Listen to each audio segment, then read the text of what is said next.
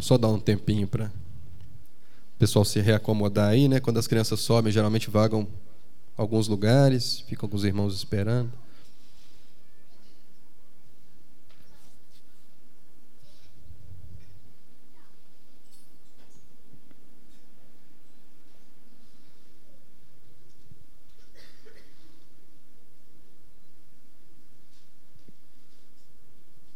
Muito bem. Bom, irmãos, bom, em primeiro lugar, bom dia a todos, irmãos e amigos. É um prazer, como eu sempre faço questão de dizer, é um prazer, um privilégio enorme e uma responsabilidade muito grande estar aqui diante dos, dos irmãos e amigos para a gente estudar um pouco mais da palavra de Deus. Obrigado.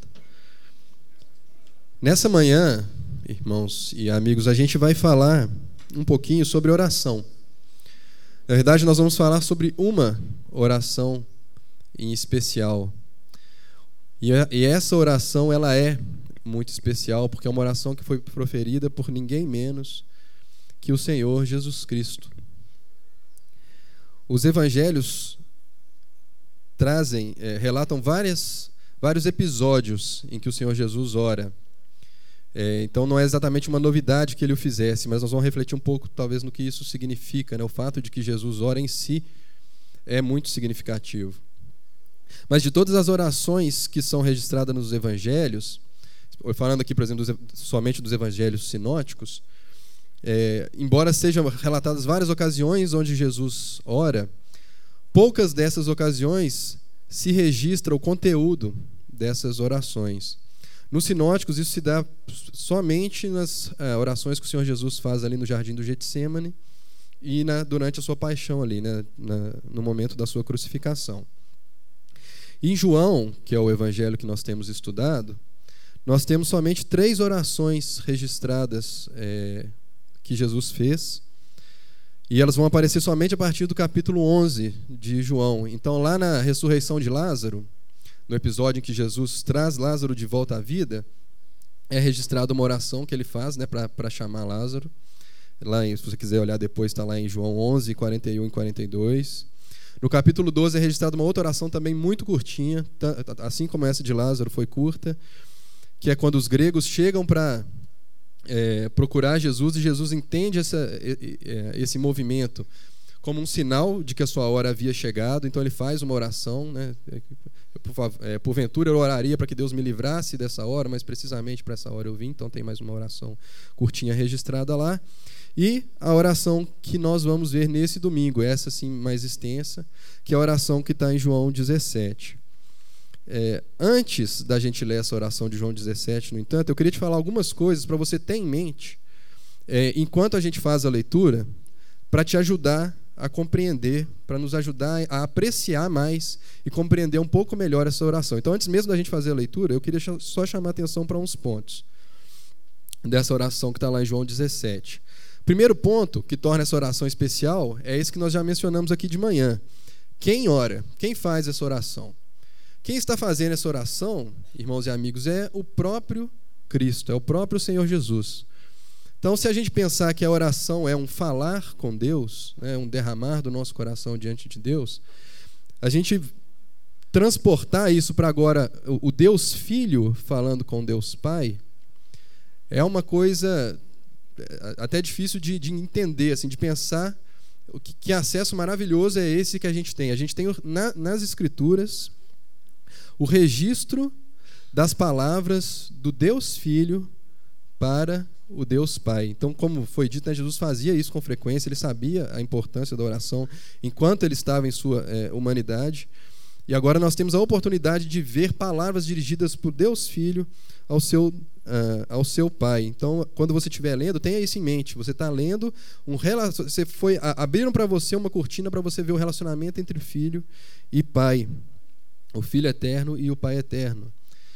Uma outra coisa importante para você saber é a maneira, né? Quem, primeiro quem ora e agora como ele ora. O Senhor Jesus está orando é, em voz alta e isso tem um, um significado também. Né? Sendo ele o Filho de Deus, o Deus encarnado, a palavra de Deus que se fez carne, ele certamente não tinha absolutamente nenhuma necessidade de orar em voz alta para ser ouvido pelo seu Pai. Mas ele o faz, por, isso nos, nos diz então que ele o faz pensando naqueles que estavam ao seu redor. Então ele tem os seus discípulos, né? ali, ali nesse, nesse, nessa ocasião ele estava com os onze né, que tinham restado, Judas já não está já não tá mais em cena. E ele tem os seus discípulos em mente quando ele faz essa oração. Então é uma oração para ser entendida, registrada e lida depois pelos seus discípulos e por todos nós. Ele fala, inclusive, é, essa é uma característica, inclusive, da, das três orações que João registra. Né? As três orações que João registra no seu evangelho são orações que Jesus faz em voz alta. Então, são orações que Jesus faz para que os seus discípulos entendessem alguma coisa. Ele queria comunicar alguma coisa através da sua oração para o Pai. É, então, isso torna essa, essa oração é, mais do que uma mera oração, mais do que uma, uma mera petição. Ela tem características de relato, de proclamação, de discurso. É, e a, a, uma outra coisa que é importante a gente ter em mente, então, quem ora, Jesus, como ele ora em voz alta, quando ele ora, Jesus está aqui é, logo após ter proferido o que os teólogos vão chamar de, seu discurso de despedida. O discurso de despedida de Jesus é o que está registrado, né? são as, as, os ditos de Jesus que estão registrados. Desde o final do capítulo 13, ali, a partir do verso 31, até o capítulo 16, que, no, que foi pregado aqui na, na, semana passada. Esses ditos de Jesus, né, que ele fala sobre o Consolador, sobre a sua paixão, fala sobre a figura da videira, sobre o sofrimento que se abateriam sobre seus discípulos, ele está sendo agora fechado na forma de uma oração. Então, vários dos temas que são é, aludidos durante essa oração são temas que foram apresentados, na verdade, praticamente todos eles, são temas que foram apresentados durante o seu discurso de despedida. Então, Jesus agora está fazendo um fechamento desse discurso é, de despedida. E ele vai falar, os irmãos vão ver quando a gente lê o texto, já no inicinho, que a perspectiva temporal, o referencial temporal que está na mente de Jesus, é a hora da sua crucificação, da sua morte na cruz. Então ele vem falando dessa hora, essa hora vinha se aproximando, no seu discurso de despedida ele faz referência a essa hora várias vezes. E agora no capítulo 17 ele repete uma expressão que ele já tem usado é, nos últimos discursos, que é é chegada a hora. Então esse é o referencial temporal dessa oração. Quando você pensar assim, nossa, mas Jesus está falando algumas coisas é, como se já tivessem acontecido, é, é, mas que na verdade ainda não aconteceram. Eu vou tentar pontuar isso. Eu vou tentar lembrar de pontuar isso mais adiante, mas o que você tem que lembrar é isso: é que a mente de Jesus está focada na hora, na hora da sua morte, da sua, é, seu, da sua crucificação e da expulsão do príncipe desse mundo. E por último, quem ora, como ora, quando ele ora, e por último, por quem ele ora. Vocês vão ver que Jesus faz é, cinco pedidos nessa oração por três públicos diferentes, né? por si mesmo, pelos seus discípulos e o mais importante, que torna essa oração para nós ainda mais valiosa, por nós. Jesus orou por você, meu irmão e minha irmã. No final dessa oração, você vai ver que Jesus vai fazer uma oração por aqueles que ainda haveriam de crer, e nós somos incluídos nessa oração. E Jesus é aquele que sabia orar em conformidade perfeita com a vontade do seu Pai. Então, Jesus era um homem que tinha todas as suas orações respondidas. Porque ele mesmo ensinou seus discípulos que tudo que os discípulos pedissem em seu nome seria feito. Então Jesus sabia exatamente como orar, porque ele tinha uma, tal harmonia de vontade, tal unidade de vontade com seu Pai, que ele orava em conformidade perfeita com essa vontade. Então o que ele orava, ele tinha certeza que se cumpriria. Então quando a gente fala que Jesus orou por nós, uma pessoa que tudo que ora se cumpre, a gente deveria prestar atenção, né? A gente precisa ter a nossa atenção realmente cativada e olhar isso com muito carinho. Bom, uma introdução longa, mas sem mais delongas, vamos para o nosso texto então. Nós vamos ler o capítulo 17 de João, o capítulo inteiro.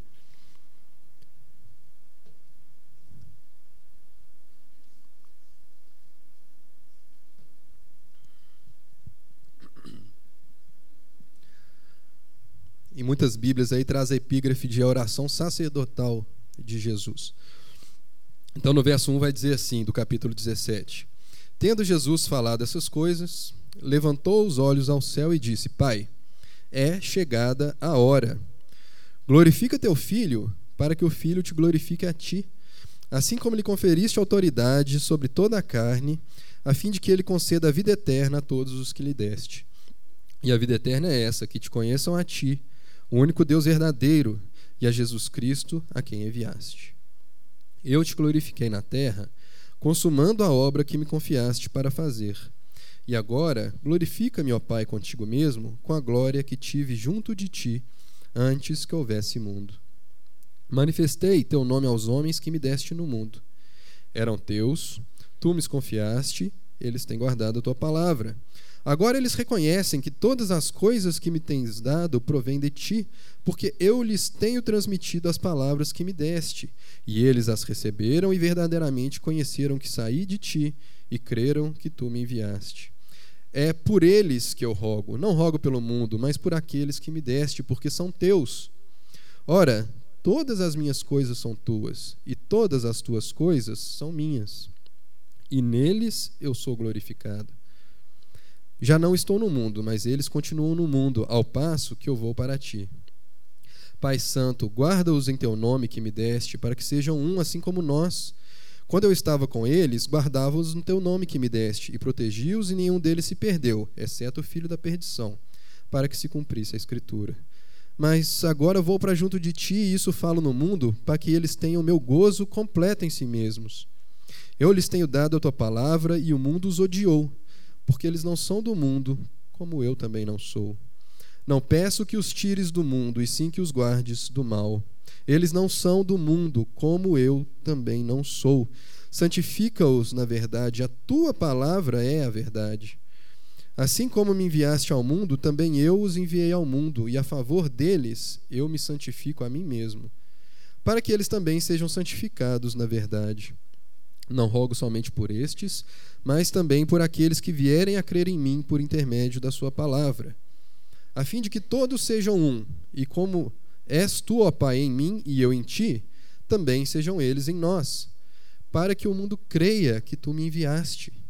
Eu lhes tenho transmitido a glória que me tens dado, para que sejam um como nós o somos, eu neles e tu em mim, a fim de que sejam aperfeiçoados na unidade, para que o mundo conheça que tu me enviaste e os amaste, como também amaste a mim. Pai, a minha vontade é que onde eu estou estejam também comigo os que me deste, para que vejam a minha glória que me conferiste, porque me amaste antes da fundação do mundo. Pai justo, o mundo não te conheceu, eu, porém, te conheci, e também estes compreenderam que tu me enviaste. Eu lhes fiz conhecer o teu nome, e ainda o farei conhecer, a fim de que o amor com quem me amaste esteja neles e eu neles esteja.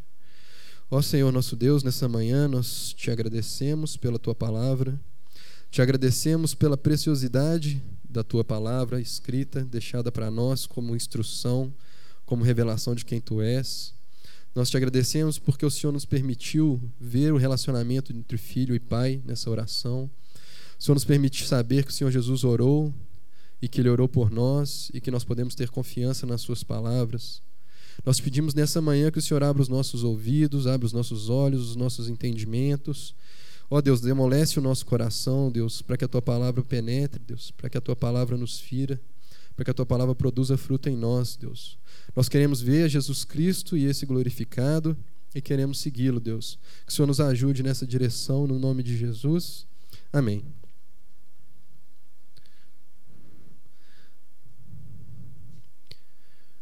Bom, como eu disse, então, é, essa é uma oração de Jesus, do Filho para o Pai. É uma oração de alguém que sabia como orar. E essa oração, de modo até semelhante ao Pai Nosso que ele ensinou seus discípulos posteriormente, ela começa com uma preocupação em particular. E isso que o Senhor Jesus vai pedir aqui nos, nos primeiros versos dessa oração vai subordinar todo o restante da oração. Então nós vamos dividir essa oração como é a divisão clássica que geralmente se faz. Algumas Bíblias, inclusive, se dividem essa, essa passagem da mesma maneira. Nos primeiros cinco versos, então, do capítulo 17 de João, é o que a gente vê Jesus orando por si mesmo. Né? O pedido que ele faz lá no verso 1 é que o Pai o glorifique. Né? Chegando a hora como eu disse, né, ele está com a hora da sua, da sua crucificação, da sua morte, da sua exaltação também que seguiria em mente. Chegando essa hora, o pedido que Deus, que Jesus faz para Deus, é que o Pai o glorifique. Mas Jesus não ora por si mesmo como nós oramos por nós mesmos, como fica claro ainda no verso 1. O que Jesus tem em mente ao pedir para ser glorificado é a glória do próprio Deus Pai. Então veja, glorifica o teu filho para que o filho glorifique a ti. Essa questão da glorificação mútua já tinha sido apresentado durante o discurso de despedida de Jesus também. Se você puder abrir sua Bíblia aí só alguns capítulos para trás, em João 13, você vai ver lá nos versos 31 e 32, tema semelhante. Veja só o que diz lá João 13, 31. Agora foi glorificado o Filho do Homem e Deus foi glorificado nele. Se Deus foi glorificado nele, também Deus o glorificará nele mesmo e glorificá-lo-á imediatamente. Então veja, o que, que Jesus está mostrando aqui, já tinha mostrado no verso 13 e está mostrando agora na sua oração. É que, de alguma maneira, que a gente vai falar bastante, a glória do filho, ou a glória para o filho, resulta em glória para o pai. Então, nesse relacionamento do, é, intratrinitário, vamos dizer assim, né, entre o pai e o filho, a glória de um resulta em glória por outro, do outro.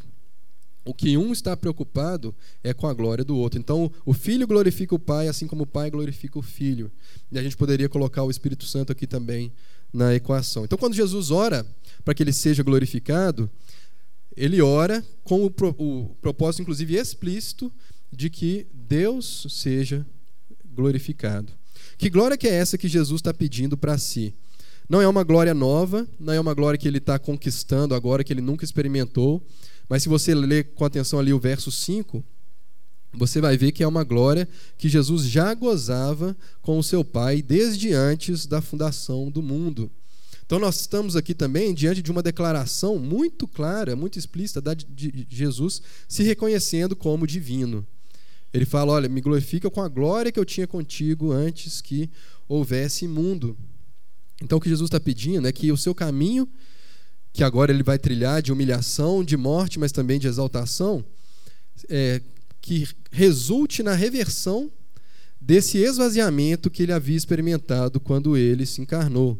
Né, conforme está lá em Filipenses capítulo 2, Jesus, sendo Deus, não é, subsistindo em forma de Deus, né, não teve por usurpação ser igual a Deus. Antes se esvaziou, tomando a forma de servo, a si mesmo se humilhou, tomando a forma de servo, e foi obediente até a morte e morte de cruz. Então Jesus Cristo, quando ele se encarna, ele deixa a sua glória, de certa maneira, ele, ele experimenta o, o, o que os teólogos vão chamar de o esvaziamento, né, a kenosis, e ele agora, no seu estado encarnado, então ele ora para que a sua obra, que ele agora completa, como está lá no verso 4, que essa obra que ele agora completa resulte na sua restauração à glória original que ele tinha anteriormente com Deus, desde que houvesse mundo.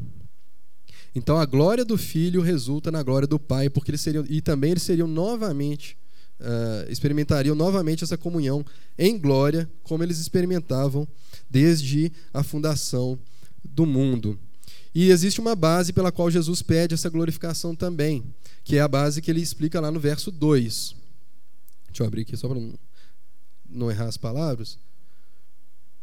Que é a base da autoridade que lhe tinha sido dada, conforme está lá no verso 2 assim como lhe conferiste autoridade sobre toda a carne, a fim de que ele conceda vida eterna a todos os que lhe deste. Do que Jesus está dizendo aqui?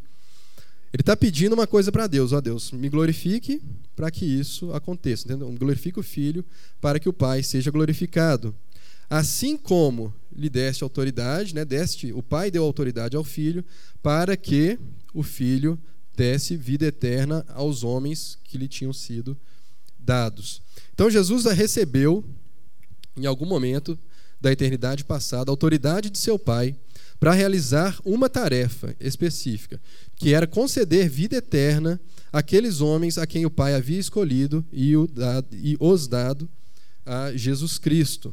Então Jesus agora ele vê esses homens, essa sua tarefa sendo concluída, essa sua tarefa de dar vida eterna àquelas pessoas a quem Deus havia escolhido, essa tarefa está sendo é, concluída. Então ele vê a confirmação de que realmente essa, autoridade que Deus tinha lhe dado está produzindo os frutos, ele está cumprindo fielmente a, a tarefa pela qual ele tinha sido encarregado, e agora ele vê então a glória que lhe tinha sido prometida se aproximando. Então ele pode fazer esse pedido. Né? O versículo 2 nada mais é do que a base, aquilo que dá a Jesus confiança para orar pra, pela sua glorificação. Tá claro? Então ele, ele é, recebe autoridade para fazer uma tarefa, ele está vendo, ele está cumprindo essa tarefa. Como está no verso 4, ele fala que ele completou a obra. Na verdade, quando ele fala que ele completou a obra, a gente tem que entender que a cruz está dentro desse completou a obra, porque ele está orando na perspectiva temporal lá da hora, não se esqueça disso. Então, quando ele fala que ele completou, ele já está considerando é, como certo que ele vai seguir esse caminho até o final. E seguindo esse caminho até o final, a obra que Jesus, a tarefa que Jesus tinha recebido do Pai, a tarefa que ele tinha recebido a autoridade para concluir, ele vê sendo concluída. Então agora ele vê que ele pode, que ele vai, a glória que ele tinha com o Pai está prestes a lhe ser restaurada. E o que é essa vida eterna que ele concederia aos que é, Deus lhe deu dentro, dentre aqueles que estão no mundo? Ora, a vida eterna está lá no verso 3, explicitamente. Então, é uma, é uma definição que talvez eu e você não esperaríamos. A vida eterna é essa: que te conheçam a ti, o único Deus verdadeiro, e a Jesus Cristo, a quem enviaste. Então, vida eterna, que é uma expressão, inclusive, muito recorrente nesse Evangelho de João, aparece, se não me engano, umas 17 vezes nesse, no Evangelho de João ela é muito mais, ou ela talvez nem seja nem primeiramente, sucessão interminável de momentos, né? vida interminável. Vida eterna, segundo a definição que o próprio Senhor Jesus nos dá aqui no verso 3, é uma vida de conhecimento de Deus como Pai e de Jesus Cristo como Filho a quem ele enviou. Vamos parar um pouquinho e pensar então. Então, o que Jesus está dizendo aqui é que ele recebeu autoridade para dar a vida eterna para os homens, certo? Mas o que é dar essa vida eterna para os homens, então? É tornar Deus conhecido dos homens.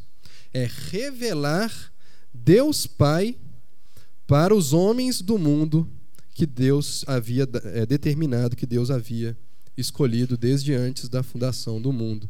Então, essa é a tarefa que Jesus Cristo está carregando, essa é a tarefa que Jesus Cristo está completando, essa é a obra que ele está completando na sua cruz. É a tarefa de tornar Deus conhecido desses homens. Veja que ele não, tá, ele tá, não está tornando Deus conhecido de todos os homens, ou, ou dito de outra maneira, talvez mais, mais exata, nem todos os homens estão recebendo este conhecimento, somente aqueles a quem Deus escolheu dentre o mundo. Mas para esses homens, o que Jesus está trazendo para eles é um conhecimento novo. É um conhecimento que eles não poderiam ter de outra maneira. Nós sabemos que, por exemplo, por Romanos 1, que algum conhecimento de Deus está disponível para toda a humanidade. Está né? Tá lá em, em, Romanos 1, vai dizer que os homens, por causa desse conhecimento, né, que os irmãos talvez já tenham ouvido falar essa expressão da revelação geral de Deus, por causa dessa revelação geral, todos os homens são capazes de ter algum conhecimento sobre Deus. Mas por causa principalmente do nosso pecado, esse conhecimento de Deus ele é insuficiente para nos levar a reconhecê-lo como, como Deus que é e para nos levar para dentro de uma relação, de um relacionamento com esse Deus. Então, o conhecimento que Jesus está trazendo aqui é um conhecimento diferente desse conhecimento que está geralmente disponível aí. É o que, os, é, o que vai ser chamado aí pelos teólogos da revelação especial de Deus. Então, Jesus Cristo, através da sua vida, através da sua encarnação, dos seus ensinos, dos seus mandamentos, dos seus atos, é, ele está revelando ao mundo quem Deus é. E isso, esse conhecimento de quem Deus é, é chamado de vida eterna. Então, somente aqueles que conhecem a Deus Pai, que conhecem a Deus como Pai, é que podem dizer que de fato têm a vida eterna. E quem é a única pessoa no universo de toda a realidade que conhece a Deus como Pai. É somente o Filho, certo? Então abra sua Bíblia aí em Mateus capítulo 11, verso 27.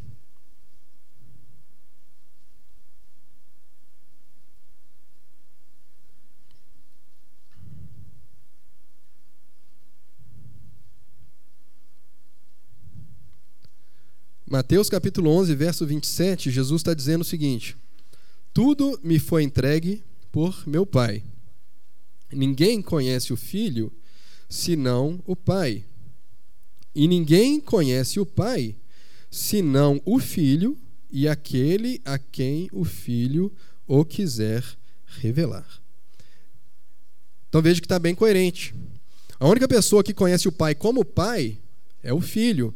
Então, a única pessoa que pode transmitir para o mundo o conhecimento de quem o Deus Pai é, como esse relacionamento filial, é o Filho. E o Filho faz isso, então.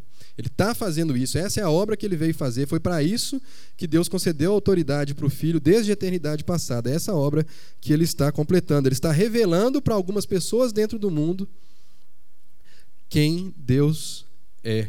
Então, Jesus Cristo, ele é, conforme ao um tema, inclusive, central do Evangelho de João, ele é a revelação, a personificação de quem Deus é. Ele é a revelação máxima de Deus. Como está lá em Hebreus, ele é, a perfe... ele é a expressão exata do seu ser, a expressão exata do ser de Deus. Ou como está lá em Colossenses, ele é a imagem do Deus invisível. Então, tudo que há para ser conhecido sobre Deus nesse, nesse conhecimento, nessa revelação especial, é obtido somente através da pessoa de Jesus Cristo. Então, por que, que Deus é, envia a Jesus Cristo? Por que, que ele precisa de Jesus Cristo se revelar dessa maneira? Porque eu e você, por causa do nosso pecado, nós não seríamos capazes de ter esse conhecimento, de adquirir esse conhecimento de outra forma. Então Deus vai e envia o seu próprio filho encarna o seu amor aqui na terra, encarna a sua revelação, anda entre nós, vive como ser humano e mostra para todo mundo. Gente, esse é o amor de Deus. Esse é o Logos de Deus, essa é a palavra criadora de Deus se encarnando, se mostrando com os homens, habitando entre os homens e revelando a Deus com os homens numa relação. Então agora você entende que esse conhecimento de Deus não é meramente um conhecimento teórico, um conhecimento intelectual, mas é um conhecimento que implica um relacionamento com esse Deus Pai. Então, Jesus, ao revelar Deus como Pai, ele está tornando também possível que agora homens pecadores imperfeitos como eu e como você entremos num relacionamento com Deus que é todo santo e todo justo, todo perfeito. Então, que, que Deus é esse que está sendo revelado em Jesus, meus irmãos? É um Deus que ama. É um Deus que ama, que quer se relacionar, que de outra maneira, se não tivesse enviado a Jesus Cristo, de maneira nenhuma poderíamos ter esse relacionamento com Ele. Então, quando Ele revela, quando Ele manda o seu Filho aqui para se encarnar, para viver e sofrer como eu e você sofremos, para experimentar as nossas dores, as nossas angústias, sofrer a maior injustiça que já foi feita com o ser humano em toda a história da humanidade, ele está mostrando o seu amor. E isso está de perfeita conformidade com o versículo mais conhecido das Escrituras, que não por acaso está também no Evangelho de João.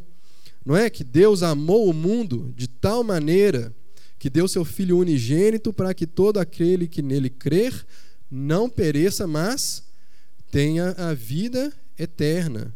Olha a vida eterna aí nesse versículo. Jesus está revelando o Pai. Jesus está revelando quem Deus é. E agora a gente passa a ter acesso a essa revelação. Ele mostra o nome de Deus. Ele vai falar isso mais de uma vez ao longo da oração, que ele está transmitindo para os discípulos e para o mundo o nome de Deus. O que é o nome de Deus? Não é simplesmente a, a palavra que, que é o nome de Deus, né? as letras do nome de Deus. O que ele está revelando para o mundo é tudo que esse nome carrega. É o caráter de Deus, é o poder de Deus, é a vontade de Deus. Então Jesus Cristo é essa revelação. E esse nome de Deus era o nome que, que ele se revelou, inclusive, para Israel. Né? Ele, quando ele se revela para Israel, ele diz: Olha, quando Moisés pergunta, ah, mas se eles perguntarem quem está me enviando, o que, que eu vou falar para esse povo? Ele vai falar assim: ó, Você vai falar que eu sou, te enviou. E quem frequenta essa igreja aqui há mais tempo certamente já ouviu né, que a, a explicação que esse nome significa assim: eu, eu sou o que serei, eu sou o que estou sendo. É, você vai descobrir o que eu sou à medida que você caminhe comigo, né? à medida que nós vamos sendo. Então é exatamente isso que Jesus está fazendo, através dessa relação, através de uma coisa concreta, de um amor concreto, de uma vida concreta do, do, Filho de Deus na terra, Deus está sendo revelado. Ele está se revelando aos mundos, seu amor está sendo revelado ao mundo numa relação, num relacionamento. Ele revela também, além do, do nome é, de Deus, né, além, perdão, do seu poder, do seu caráter, ele revela também a glória de Deus. Veja aí na sua Bíblia no capítulo 2 do Evangelho de João. João capítulo 2, verso 11.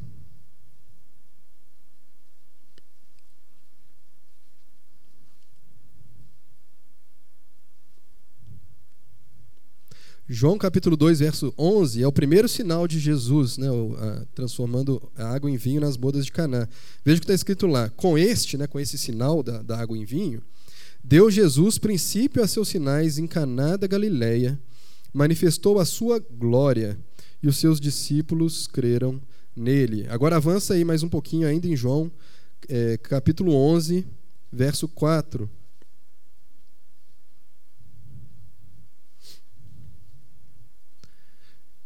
sobre Lázaro.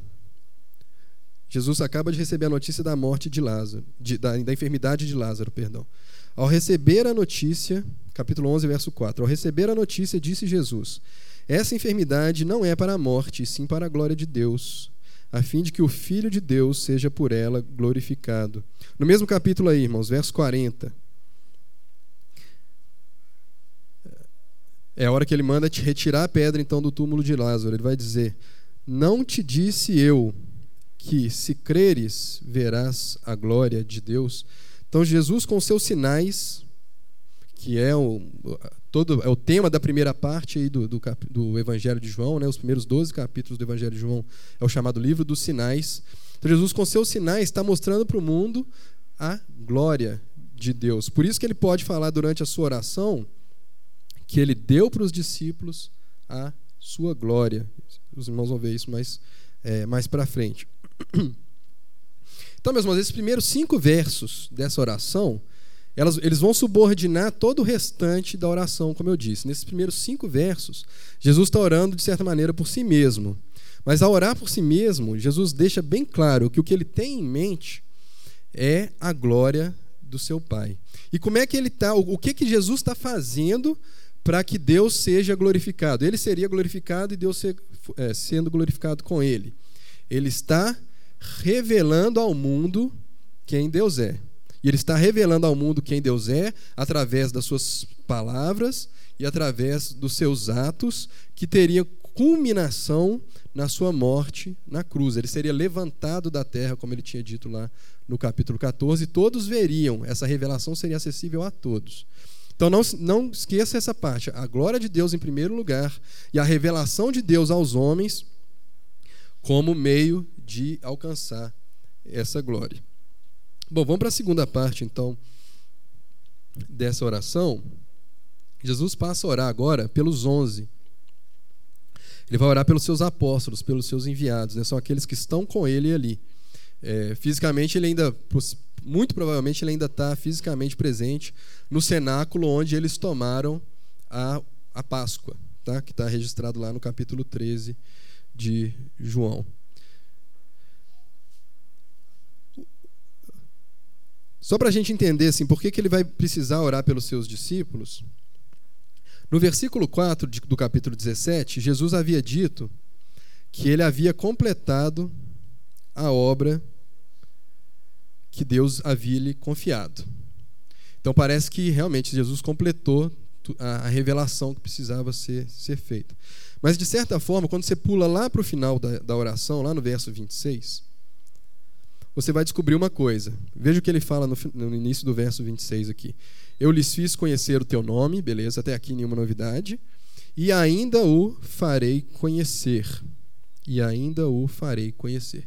Então, de certa maneira, Jesus havia completado a sua obra, mas a sua obra de revelar Deus ao mundo ainda seria continuada, ela ainda seria levada adiante pelos seus é, discípulos. Então, quando Jesus disse que ele completou a obra, ele completou a sua obra enquanto Deus encarnado, aquilo que ele veio cumprir aqui. Então, ele cumpriu toda a justiça, ele, ele seria morto, crucificado, ressurgiria e iria para o Pai.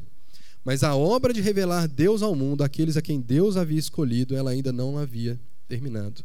Essa obra agora de revelar Deus para os homens seria levada adiante através da proclamação dessa mensagem pelos seus discípulos. Que mensagem? De que Deus ama o mundo e de que enviou o seu Filho ao mundo para que todo aquele que nele crê não perecesse, mas tivesse a vida eterna. Então ele vai orar agora, a sua preocupação então é com a continuidade da sua obra. Então a partir do verso 6, ele vai começar a falar dos onze, né, dos seus discípulos. Ele vai dizer que manifestei o teu nome aos homens que me deste no mundo. Eram teus, tu me confiaste e eles têm guardado a tua palavra.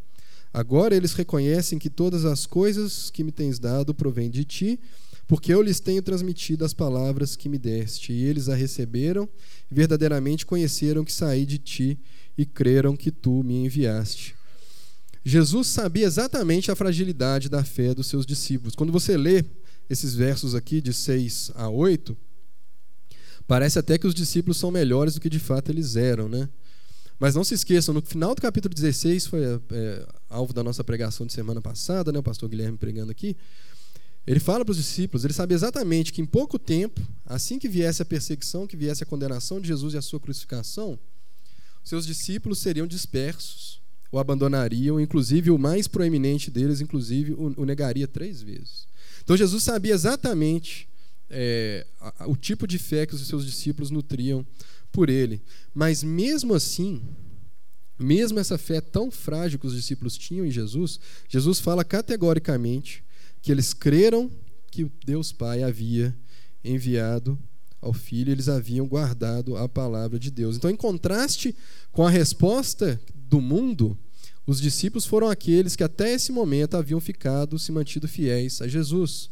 Como disse Pedro lá, né? Para onde iremos nós, Senhor? Só tu tens a palavra de vida eterna. Então, os discípulos, frágil que fosse a fé deles, imperfeita que fosse, em contraste com o mundo, eles eram aqueles que haviam crido em Jesus e se mantido fiéis a Ele até esse momento. Então, Jesus vai pedir que essa fé dos discípulos seja guardada, que é o que vai lá no, no verso é, 9 em diante. Veja aí na sua Bíblia. É por eles, né, pelos seus discípulos, que eu rogo, não rogo pelo mundo, mas por aqueles que me deste, porque são teus. Todas as tuas coisas são todas as minhas coisas são tuas, todas as tuas coisas são minhas, e neles eu sou glorificado. Já não estou no mundo, mas eles continuam no mundo, ao passo que vou para junto de ti. Pai Santo, olha o pedido aí, enfim. Guarda-os em teu nome, que me deste, para que sejam um, assim como nós. Quando eu estava com eles, guardavam-nos teu nome que me deste e protegi-os, e nenhum deles se perdeu, exceto o filho da perdição, para que se cumprisse a Escritura. Então, o que, que Jesus está tá dizendo aqui? Vamos fazer um resumo disso aqui. Jesus está pedindo que Deus Pai guarde em fidelidade esses que estão ali diante deles, para que a fé deles não sucumba. E ele vai dizer: Olha, Deus, enquanto eu estava com eles, eu os guardei no teu nome. Eu os guardei em fidelidade ao teu caráter. Eu fiz com que eles andassem em conformidade com essa revelação que eu estou trazendo. Mas agora, Pai, eu estou completando a obra e eu vou para ti. Jesus morreria, seria crucificado, mas ressurgiria e ascenderia aos céus. Então Jesus estava indo para o Pai para ter a sua glória restituída, como nós já falamos lá no, no início do, é, da oração. Se agora ele está indo, ele não queria que seus discípulos ficassem órfãos. Então a sua oração é que, assim como ele tinha guardado os discípulos em fidelidade à revelação, que o Pai agora os guardasse em fidelidade a essa revelação. E guardasse do quê? Está lá no verso. É,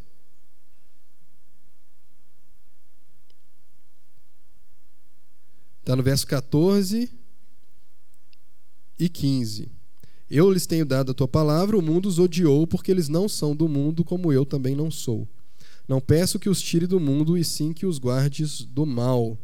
Essa palavra mal aqui, é, em muitas traduções trazem de outra maneira, eu acredito que é a melhor maneira, é do maligno, né? como se estivesse personificando o mal numa pessoa. Então não se esqueçam que durante o discurso de despedida, né, os capítulos anteriores, Jesus havia falado sobre o príncipe desse mundo que seria condenado com a sua é, morte na cruz, que seria expulso desse mundo. Então Jesus pede para que os discípulos, que a sua fé, que sua, o seu proceder seja guardado em conformidade com essa revelação. E que eles fossem guardados do maligno para que eles fossem um. E aí o tema da unidade aparece a primeira vez aqui nesse capítulo. E ele é um dos temas mais fortes desse capítulo. É uma coisa que Jesus ora com muita veemência, como a gente vai ver mais adiante, quando ele orar por toda a igreja. É interessante que ele peça para que o Deus guarde do maligno para que eles sejam um.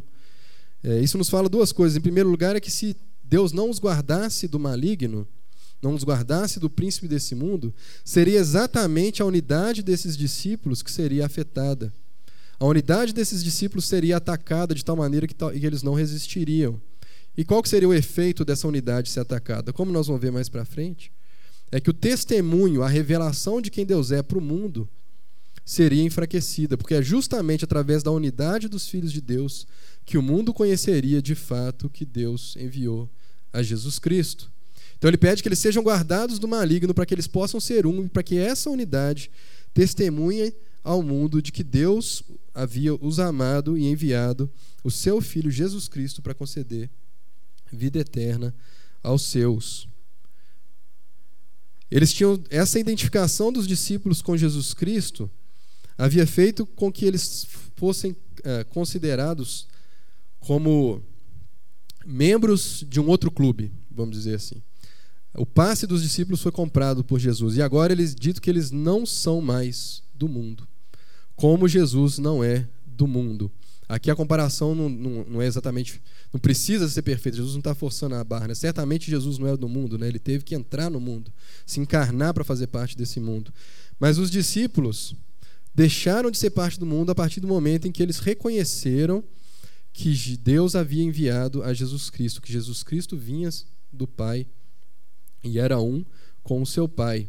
Então, a partir do momento que esse conhecimento de Deus, essa revelação de Deus se torna real para um cristão, a partir desse momento esse cristão experimenta o que Jesus vai descrever em outra parte como um novo nascimento. Então, esse vínculo do, do crente com o mundo, ele é quebrado nesse momento, né? no momento que ele se torna um crente, né? no momento em que Jesus Cristo se revela para ele, Deus Pai se revela para ele na pessoa de Jesus Cristo, ele não é considerado mais como parte desse mundo, como parte desse sistema que se opõe a Deus.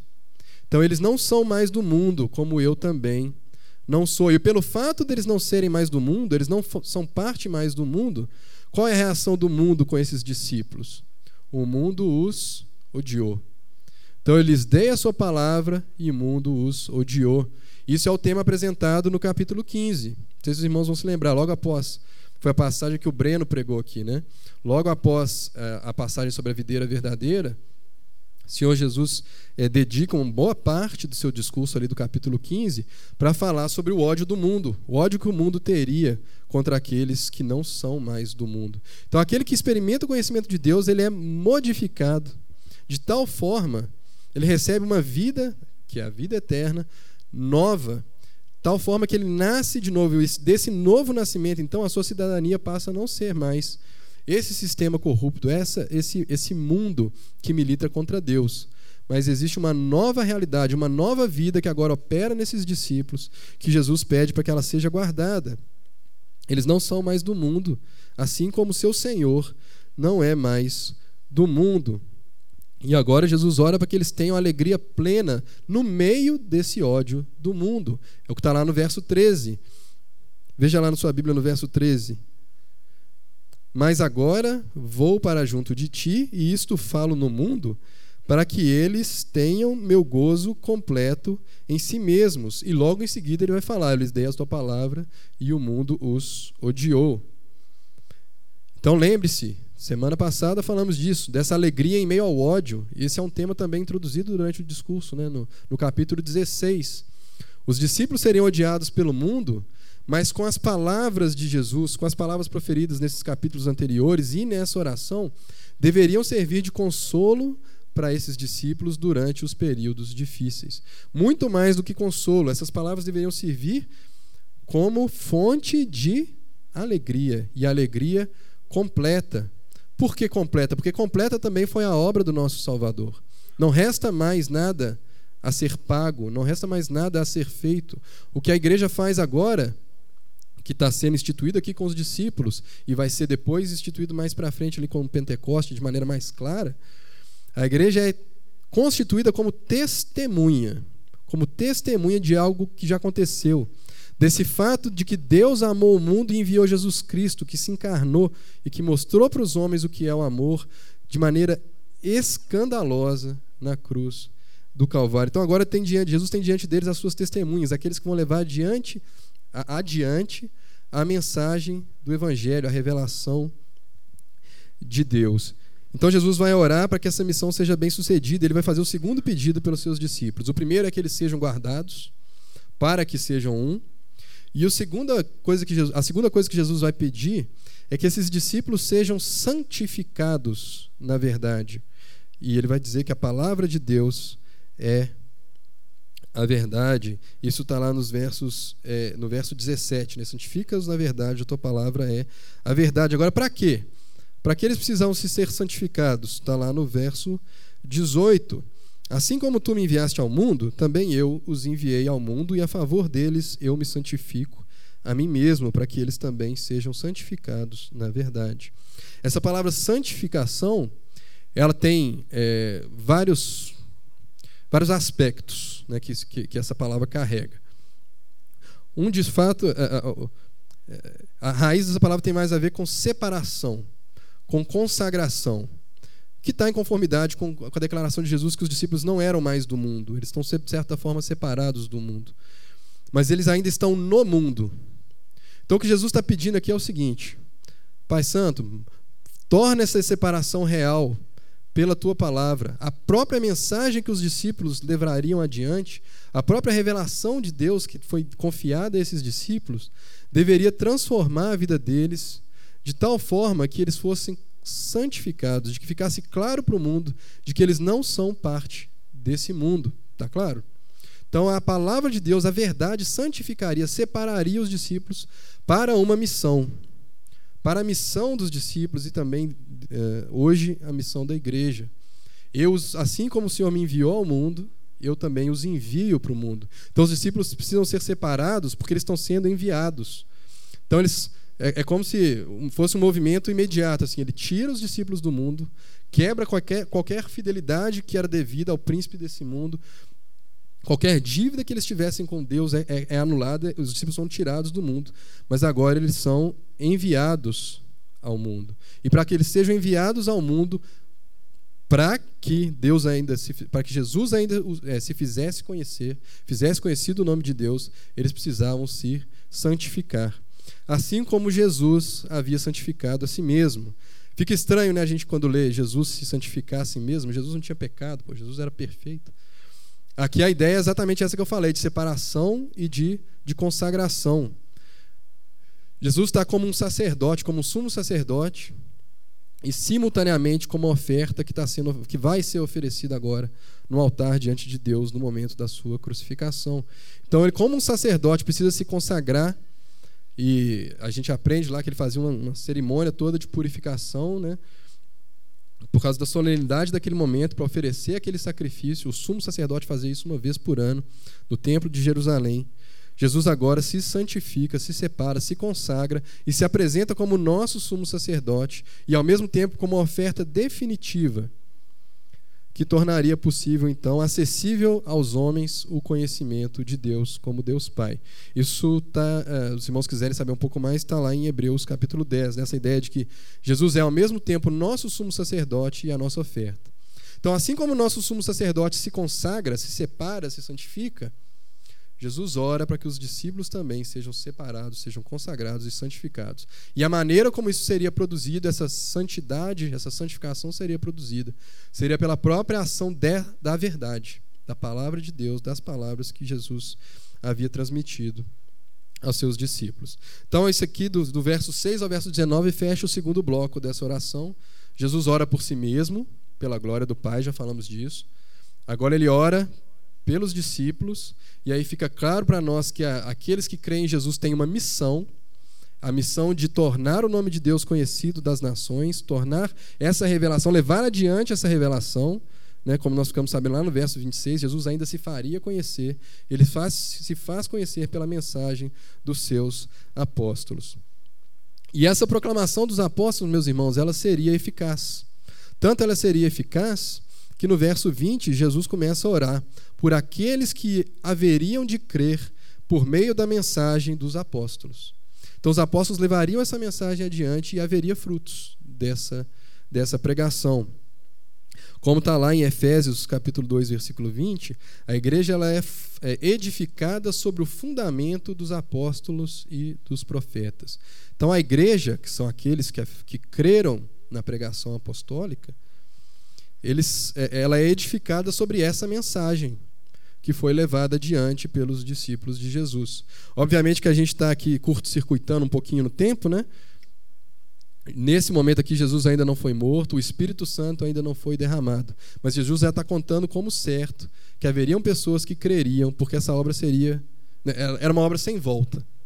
Jesus seria morto, cumpriria a sua tarefa, seria é, ressurreto, e ao ir, ele enviaria o Consolador, também um tema que ele já tinha falado com os discípulos, capítulo 14 e capítulo 16. Então os apóstolos pregariam e haveriam aqueles que creriam, muito conhecidos também como eu e você.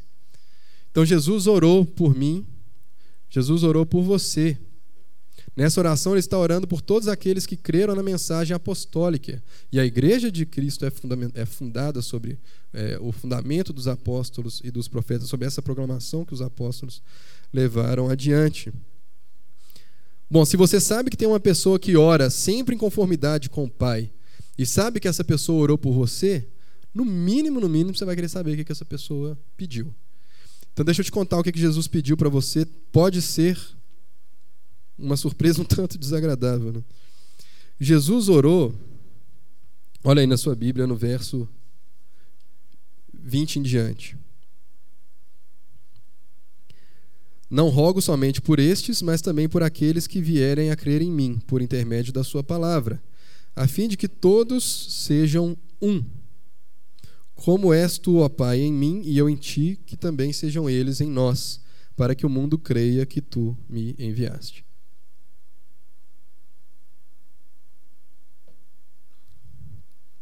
Quando Jesus orou por mim e por você, meus irmãos, ele orou, pedindo, não pediu outra coisa senão a nossa unidade. Inesperado, né? Eu achei. Vamos olhar aqui, acho que existe aí uma talvez uma dificuldade né, de entender como que Jesus pode orar por, por isso e, e, especificamente por isso, né? Mas ele fala que essa unidade teria um propósito, em primeiro lugar, para a gente tentar entender esse tema aqui para que o mundo creia que Deus enviou a Jesus. Nenhuma novidade, concordam? Essa não é exatamente a revelação que está sendo levada adiante, não é exatamente a mensagem, não é a vida eterna que está sendo concedida aos homens, não é exatamente é esse fato de que o mundo precisa crer que Deus enviou a Jesus. Então, de que é, é, esse fosse o propósito da igreja, não é de fato nenhuma novidade. Mas a maneira como a igreja iria alcançar isso talvez seja inesperado para nós. Porque Jesus disse que a nossa unidade enquanto filhos de Deus, enquanto aqueles que creram na revelação de Deus, na pessoa de Jesus Cristo, é que tornaria conhecido do mundo esse fato. Então, se a gente usar o termo missão, que a gente já usou no, no, no grupo anterior, né, no trecho anterior, seria uma espécie de missão pela unidade, através da, por meio da. Uma missão por meio da unidade. Então, os discípulos deveriam ser um em tal nível que comunicasse para o mundo de maneira inequívoca que a mensagem que eles estão levando adiante é verdadeira.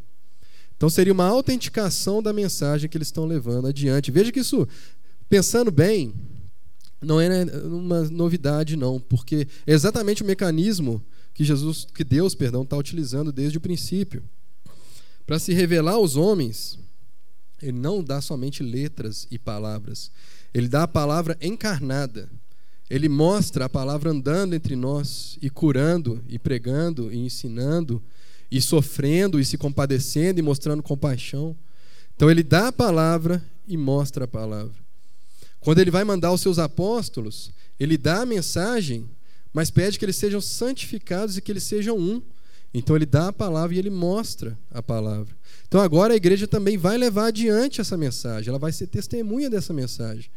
Então essa mensagem também vai ser autenticada com alguma coisa, como foi no caso de Jesus, como foi no caso dos discípulos. E essa alguma coisa que vai autenticar a mensagem da igreja para o mundo é a unidade dos filhos de Deus. E é uma unidade que já existe. Lembra que Jesus falou que ele era a videira e que nós somos os ramos? Quer dizer que nós estamos ligados a, a, ligados a Cristo e uns aos outros por uma, uh, por uma vida, por algo que é orgânico, não é uma ligação mecânica, não é algo que foi parafusado, que foi pregado em outra parte, foi anexado, mas é uma ligação orgânica. Então a, a realidade invisível, vamos chamar assim, da unidade já está aí. O chamado agora é para que a igreja torne isso visível. E é interessante a gente ver como que os apóstolos entenderam a importância da unidade dos filhos de Deus para levar adiante a mensagem e a revelação do Senhor. Quando você lê as, as, a mensagem que eles levaram adiante, por exemplo, os irmãos não precisam abrir, mas prestem atenção comigo, eu vou fazer uma leitura de um, quatro versículos aqui, da mensagem que os apóstolos levaram adiante. Veja só o que Paulo, por exemplo, disse lá é, as quatro passagens são de Paulo, tá? Em 1 Coríntios capítulo 1, verso 10, veja se os apóstolos davam ou não davam importância para a unidade. Irmãos, em nome do Senhor Jesus Cristo, suplico a todos vocês que concordem uns com os outros no que falam, para que não haja divisões entre vocês antes, que todos estejam unidos num só pensamento e num só parecer. Agora olha o que ele vai falar lá em Filipenses, capítulo 2, verso 2. Completem a minha alegria tendo o mesmo modo de pensar, o mesmo amor, um só espírito e uma só atitude. Olha agora Efésios capítulo 4, verso 3. Esse é muito conhecido. Façam todo esforço para conservar a unidade do espírito pelo vínculo da paz. E por último, agora é, ainda Efésios 4, versos 12 e 13 com o fim de preparar os santos para a obra do ministério, para que o corpo de Cristo seja edificado, até que todos alcancemos a unidade da fé e do conhecimento do Filho de Deus, cheguemos à estatura do varão perfeito. Chegamos à maturidade, atingindo a medida da plenitude de Cristo. Então veja que os, os apóstolos entenderam a importância da unidade dos filhos de Deus. Entenderam que esse era realmente um tema que estava no coração de Jesus, tanto que ele ora por ele justamente no último momento antes dele ser é, crucificado, né, antes do processo da sua entrega às autoridades começar a acontecer. E qual que é esse modelo de unidade? Né? O que, que, que é isso? Ser um. Né? O que, que é a igreja ser um? Bom, deixa eu dizer o que, que não é. Jesus não está dizendo que os crentes devem todos estar debaixo de uma liderança é, global, né? um, um, líder humano global que unifique toda a sua igreja. Não, é, certamente não é isso, né? porque é, isso já foi tentado, vamos dizer assim, e, e não funciona. É, o que Jesus está dizendo é que existe um modelo de unidade, que é o modelo de unidade dele com seu Pai no Espírito Santo. Como é que ele manda a gente ser um? Como tu, ó Pai, és em mim e eu em ti, né? sejam eles em nós. Então a Trindade, o Deus Trino, em essência, é comunidade, é unidade e é diversidade. Então você encontra na Trindade doação mútua, né? Todas as suas coisas são, todas as tuas coisas são minhas, as minhas coisas são tuas. Você vê glorificação mútua, né? O filho glorifica o pai e o pai glorifica o filho. Você vê uma unidade de propósito, né? aquilo que o Pai faz, as obras que eu faço são as obras que o Pai me deu para fazer. E você vê uma unidade no amor. Né? O filho ama o pai. E Deus ama o filho. O pai ama o filho. Agora veja, é, lembra que eu falei que Jesus sempre tinha as orações respondidas, né? que ele sabia orar em perfeita unidade né? de, de vontade com seu pai? Abra o Facebook uma vez essa semana. Você acha que você vai concordar comigo que é esse pedido de Jesus parece que falhou. Esse pedido de Jesus, olhando para o que a gente vê por aí, e especificamente essa semana, justamente quando eu sabia que eu ia ter que pregar sobre unidade, caí na bobagem de acessar a rede social essa semana e isso foi testado demais, a minha unidade. Porque você tem gente que se diz cristão defendendo cada coisa tão diametralmente diferente. E uma, uma demonstração de amor mútuo, né, para não dizer outra coisa, tão linda, que fica difícil realmente falar: Nossa Deus, ô Jesus, desculpa, mas. É porque não tinha Facebook na sua época, por isso que você orou dessa, dessa forma. Ô irmãos, mas a gente não deve, não deve olhar assim, não é, a gente tem que entender que Deus está no controle de todas as coisas, inclusive desse processo. De quem de, de, é Ele que se dá a revelar aos homens. Então, se Ele coloca a unidade dos filhos de Deus como uma condição para que isso aconteça através da igreja, nós temos que crer que hoje em dia está acontecendo o, o, a igreja está tendo o, a quantidade de unidade, se eu posso usar essa expressão, exatamente a quantidade de unidade que Deus determinou que ela teria para que as pessoas que Deus determinou que conheceriam a Cristo e a Ele mesmo fossem salvas. E a igreja tem crescido, de uma maneira ou de outra, né? a gente olha para o mundo ocidental e a gente vê talvez um declínio da fé cristã, mas em muitas partes do mundo, por exemplo, a África, a própria América Latina, onde nós estamos inseridos aqui, o cristianismo tem crescido. Né? É, por mais que boa parte desse cristianismo talvez seja não seja tão são doutrinariamente falando, mas Deus é quem conduz o processo. Então a gente não deve desanimar quando a gente olha para a igreja e vê essas divisões, vê essas picuinhas, e vê esses calvinistas chatos de Facebook que não sabe nem as cinco doutrinas da graça direito, já está na terceira e já está incomodando os arminianos para lá. Gente, isso aí não deve desanimar a gente, não. A gente tem que orar. Isso, pelo contrário, isso tem que ser uma, é, um incentivo para que a gente ore pela unidade da igreja e para que nós busquemos a unidade da igreja. Né? Para a gente não ser esse tipo de pessoa que joga a toalha e fala assim: nossa, você é um, esse cara é nunca.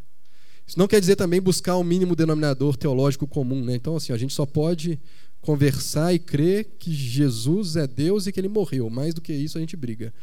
Também não é por aí, mas o, o, o que eu queria chamar os irmãos essa manhã a atenção é de que o tema da unidade ele é central para a fé cristã. E às vezes a gente fica jogando a unidade lá para o pastor fulano de tal. Né? Não, então, eu estou falando de, da unidade da Igreja Presbiteriana Brasileira com a Igreja Batista de não sei da onde.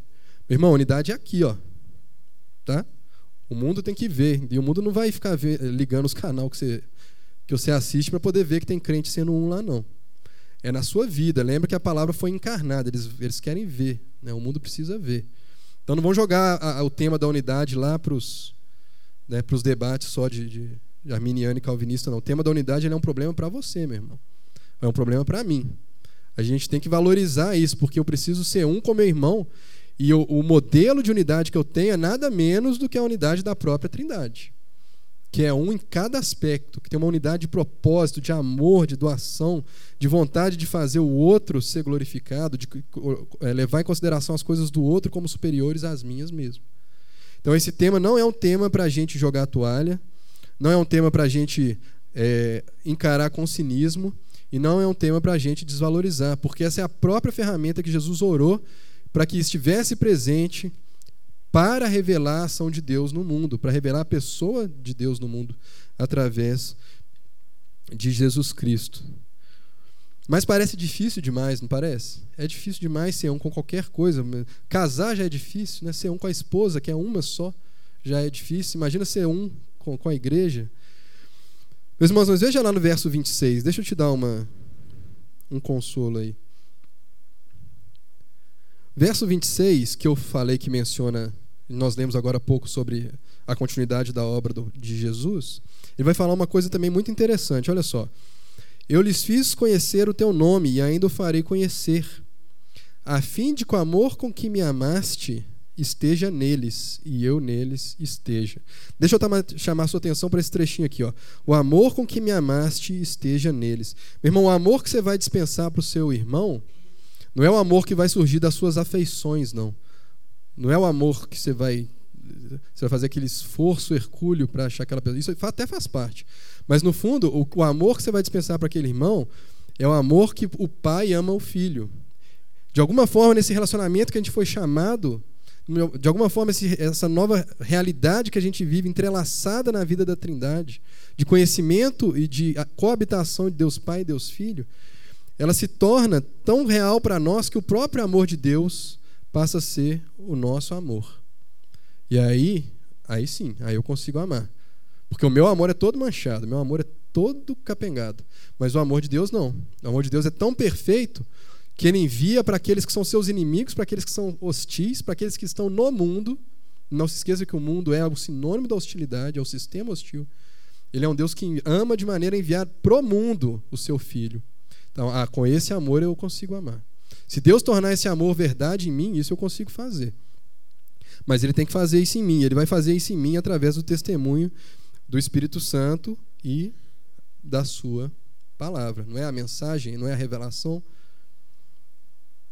Então, no, no, só para terminar, né, nos versos 25, então, Jesus fala então sobre a esperança que nós temos de estar junto com Ele no final e desfrutando da sua glória, a preservação dos santos até o final, para que onde Cristo esteja, com essa glória restituída, como está lá no verso 5, nós estejamos também.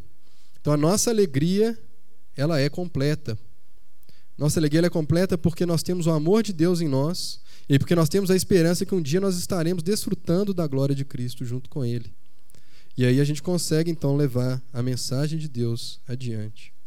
Então, para concluir, meus irmãos, a gente precisa viver a nossa vida para a glória de Deus acima de tudo. Lembra que eu falei, tá? A glória de Deus é que subordina todos os outros pedidos. Então você é enviado em missão para quê? Para a glória de Deus. Você tem unidade para quê? Para a glória de Deus. A glória de Deus é nosso propósito, o nosso envio é a nossa missão e esse amor é a nossa unidade. Nós, somos, nós precisamos nos relacionar com Deus e com seu Filho. A gente foi chamado para viver essa dinâmica é a própria vitalidade da nossa existência. Nós não somos do mundo, mas nós somos enviados para o mundo. Jesus orou explicitamente para que a gente não fosse retirado do mundo. Porque é através dos seus filhos que Deus está se tornando conhecido do mundo daqueles que, a quem ele escolheu, através de Jesus Cristo exposto ao mundo pelos seus filhos. E que a gente tenha também esse tema da unidade, essencial para que o amor de Deus se concretize aos olhos do mundo. Jesus tinha uma coisa em vista: a glória de Deus através da completude da sua obra. E nós, eu e você, fomos chamados a fazer parte dessa obra. E Jesus orou por você e por mim, para que a gente seja capacitado a fazer essa tarefa. Então, que Deus avive a nossa fé, para que a gente tenha, é, que a gente creia nele, que a gente tenha confiança nele, de que com o amor com que ele amou Jesus Cristo, nós seremos capazes de amar os nossos irmãos, levar esse tema da unidade mais a sério e testemunhar para o mundo que tipo de Deus é, esse Deus que ama e esse Deus que envia. Amém? Vamos orar?